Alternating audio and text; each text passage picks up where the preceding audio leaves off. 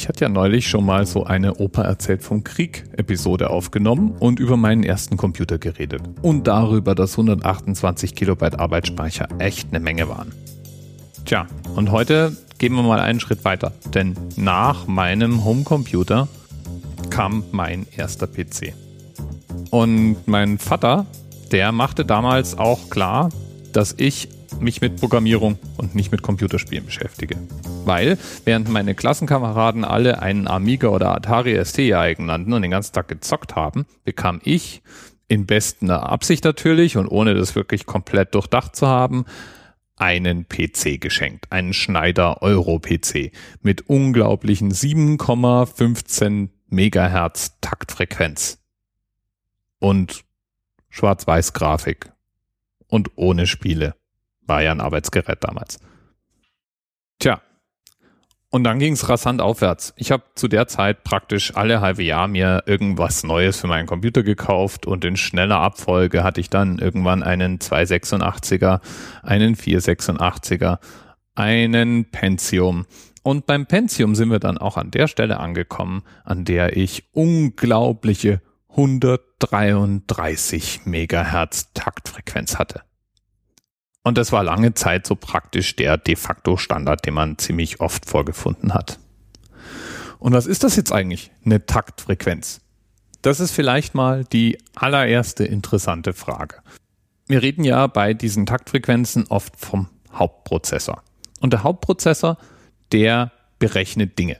Im allereinfachsten Fall kann der mit Nullen und Einsen Operationen durchführen.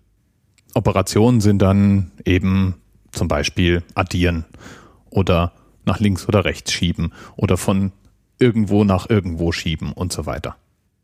Diese Nullen und Einsen nun, die werden mit Strom oder Nichtstrom dargestellt. So ein Prozessor führt jetzt also solche Arbeitsschritte durch. Und jeder dieser Arbeitsschritte ist ein Takt. Und weil ja in einem solchen Takt eben Nullen und Einsen, sprich Strom oder Nichtstrom, verarbeitet werden als Signal, kann man sagen, ein Takt ist eben eine solche Spannungsschwingung. Je mehr Schwingungen pro Sekunde, desto schneller oder höher getaktet ist der Prozessor. Und was sind jetzt unsere typischen großen Angaben, sowas wie 3,2 Gigahertz und so weiter? Gehen wir es mal Schritt für Schritt durch. Ein Hertz ist eine Schwingung pro Sekunde. Ein Kilohertz sind damit 1000 Schwingungen pro Sekunde. Ein Megahertz sind eine Million Schwingungen pro Sekunde und ein Gigahertz schwingt dann eine Milliarde Mal pro Sekunde. In einem modernen Computer ist ja normalerweise nicht nur ein Prozessor drin. Das, was wir CPU nennen, ist einfach nur der Hauptrechner aber es gibt eine ganze Reihe anderer Prozessoren, die auch mit Daten versorgt werden. Und die Daten müssen natürlich irgendwo hin transportiert werden. Das heißt, es gibt, nennen wir es mal, Leitungen, durch die diese Daten hindurch müssen. Und diese Leitungen geben im Endeffekt an, wie schnell alles schwingen kann. Denn diese Leitungen, auch als Bus bezeichnet, haben eben auch einen Takt, mit dem diese Daten hindurch geschoben werden. Und es ist diese Geschwindigkeit dieser Busse, die im Endeffekt aussteuert, wie schnell denn nun ein Prozessor laufen kann. Und deswegen muss eben so ein Prozessor immer zu der Platine, auf die er aufgesetzt wird, zu, dazu passen. Schnellere Taktung, wir wissen, schnellere Spannungsschwankung sozusagen erzeugt damit auch immer größere Hitze hat damit auch zusätzliche Herausforderungen. Die meisten Prozessoren sind auf eine maximale Taktung hin getestet.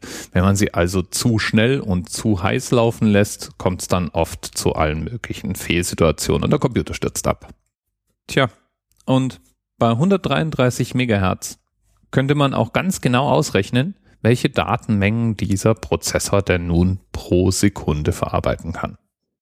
Megahertz steht ja für Millionen Hertz und der besagte Pentium mit 133 MHz war damals ein 32-Bit-Prozessor. Das heißt, er konnte 32 Bit auf einmal entgegennehmen pro Takt.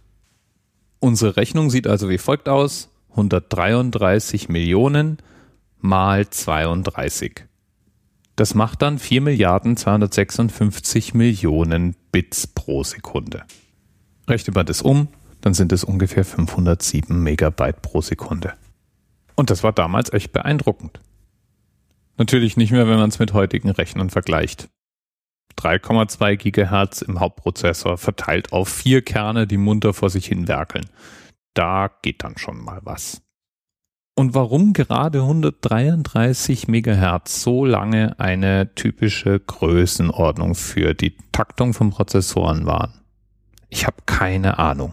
Aber wenn du Ahnung hast, dann freue ich mich schon mal riesig über deinen erklärenden Kommentar. Bis bald. TMRS 10, 9, 8. The experience of 47 individual medical officers. Was hier über die Geheimzahl der Illuminaten steht. Und die 23. Und die 5. Wieso die 5? Die 5 ist die Quersumme von der 23.